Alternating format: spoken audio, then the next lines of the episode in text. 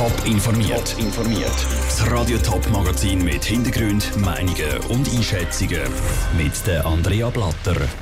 Wie die neue Thurgauer Kantonstierärztin ihre Aufgabe nach dem Fall Hefenhofen will anpacken und wie Mitarbeiter vom Päckli-Zentrum Frauenfels die aktuelle Bestellwelle abfertigen.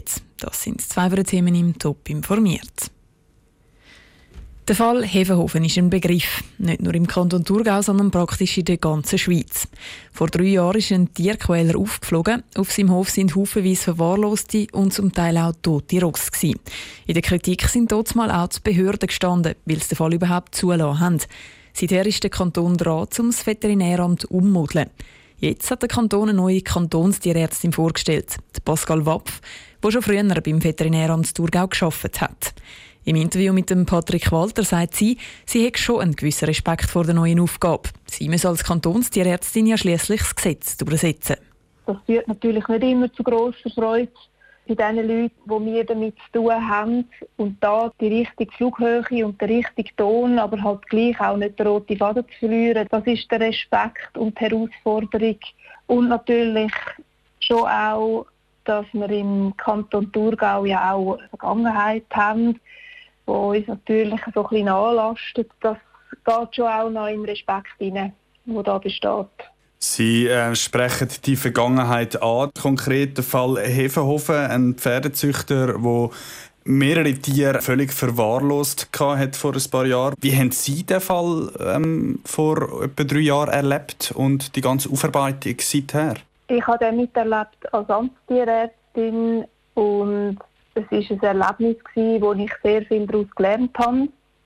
Es ist jetzt die Chance für uns, dass wir unsere Prozesse und unsere Abläufe haben können verbessern und neue Strukturen schaffen. Sie sprechen an, ist da an einer Reorganisation dran. Was heißt das konkret für Ihre Arbeit als Kantonstierärztin? Durch die neu geschaffene Struktur, dass ich die fachliche Leitung, aber nicht die gesamte Amtsleitung habe, kann ich mich voll und ganz den Vollzugsaufgaben widmen und mich auf die konzentrieren. Zum Schluss noch schnell die Frage. Ein Fall wie Hefenhofen, der in der ganzen Schweiz Schlagzeilen gemacht hat, wäre das möglich unter Ihnen als Kantonstierärztin? Sie, ich denke, in unserem Bereich vom öffentlichen Veterinärrecht sind solche schwere Tierschutzfälle grundsätzlich nicht zu vermeiden. Aber Ziel ist natürlich schon, dass man mit diesen Strukturen früh genug kann die nötigen Massnahmen veranlassen, dass es nicht so weit kommt, wie es damals gekommen ist. Und das ist mein Ziel. Die Pascal Wapf, ab dem 1. Januar die neue Kantonstierärztin vom Kanton Thurgau im Interview mit dem Patrick Walter. Die neue Organisation vom Veterinäramt ist am Anfang gar nicht rund gelaufen. Zum Beispiel hat vorübergehend der Thomas Fuchs Samt als Kantonstierarzt übernommen, aber nach kurzer Zeit der Posten gerade wieder geräumt. Die ganze Geschichte rund um den Fall Hefenhofen und das Thurgauer Veterinäramt gibt es auf toponline.ch. Holland hat sie schon seit fast 20 Jahren, Schweden hat sie seit gut 10 Jahren und die Schweiz noch gar nicht. Die Rede ist von der Ehe für alle. Die Schweiz hat heute aber einen weiteren Schritt in die Richtung gemacht. Der Ständerat hat heute nach dem Nationalrat auch grünes Licht gegeben für die gleichgeschlechtliche Ehe. Ein Überblick über den langen Weg von der Ehe für alle in der Schweiz im Beitrag von der Selin Greising. November 2013. Angefangen hat alles mit dem Gegenvorschlag von der GLP zu einer CVP-Initiative. Die GLP hat eine Verfassungsänderung gefordert, die grünes Licht hätte geben für die Ehe für alle. Der Vorstoß ist aber wegen vielen offenen Rechtsfragen in den Kommissionen vom Nationalrat stecken geblieben. Und das sechs Jahre lang. August 2016.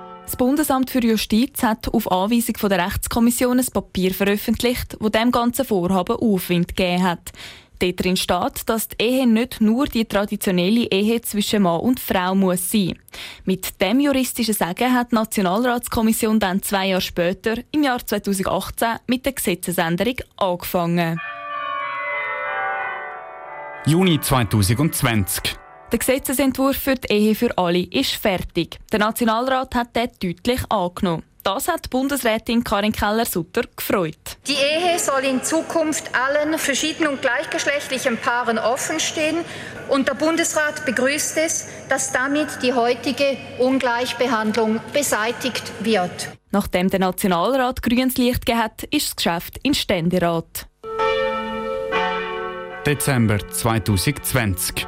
Der Ständerat hat die ganze Vorlage zuerst selber noch mal in seiner Rechtskommission diskutieren und hat darum seine Abstimmung verschoben. Heute hat der Ständerat aber entschieden, die Ehe für alle soll es auch in der Schweiz geben. Bei einem Punkt sind sich National- und Ständerat noch nicht einig, und zwar beim Punkt rund um Zusammenspende für lesbische Paare. Die ganze Debatte ist darum noch nicht abgeschlossen und geht darum wieder zurück in den Nationalrat. Der Beitrag von Selin Greising. Der Nationalrat stimmt spätestens im Frühling nochmal über die Vorlage ab. Dann sollte dann also der Parlamentsentscheid zu der Ehe für alle nach über sieben Jahren Diskussion endlich gefällt werden. Das letzte Wort zu der Ehe für alle hat dann aber nochmals Stimmvolk. Sie arbeiten fast rund um die Uhr, lupfen pro Tag über eine Tonne umeinander und schauen, dass jedes Päckchen sein neues Zuhause findet.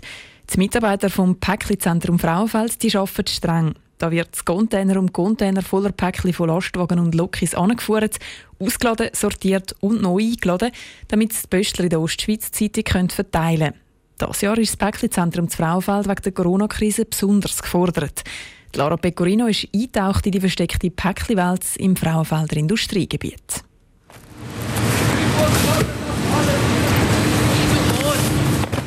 Das riesige Paketzentrum des Frauenfeld ist pumpenvoll mit Päckchen, die darauf warten, das richtig anzukommen. Es ist ziemlich laut zwischen den Förderbändern, Aufladestationen und den einzelnen Transportwegen. Genau dort mit drin sortieren 500 Mitarbeitende all die grossen und kleinen Päckchen mit verschiedenstem Inhalt. Sie alle arbeiten auf Hochtouren. Das Paketzentrum Frauenfeld hat sich speziell auf die Päckchenfurt vorbereitet, sagt der Leiter der Titus Büttler. Wir rechnen mit sehr viel Paket. Wir arbeiten länger, unsere Schichten sind anders. Wir haben über 120 Personen zusätzlich angestellt. Wir haben mehr Transport, die fahren.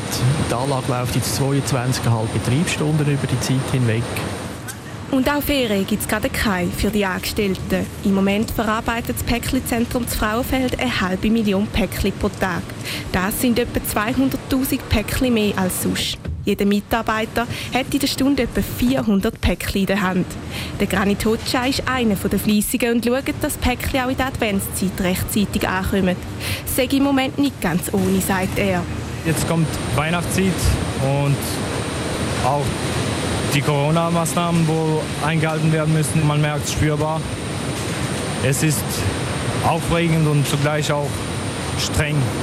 Aber trotzdem, er schaffe gern hier und durch die Sondermaßnahmen für die Päckchen Hochsaison sage es zwar viel, aber die Arbeit wächst einem nicht über den Kopf.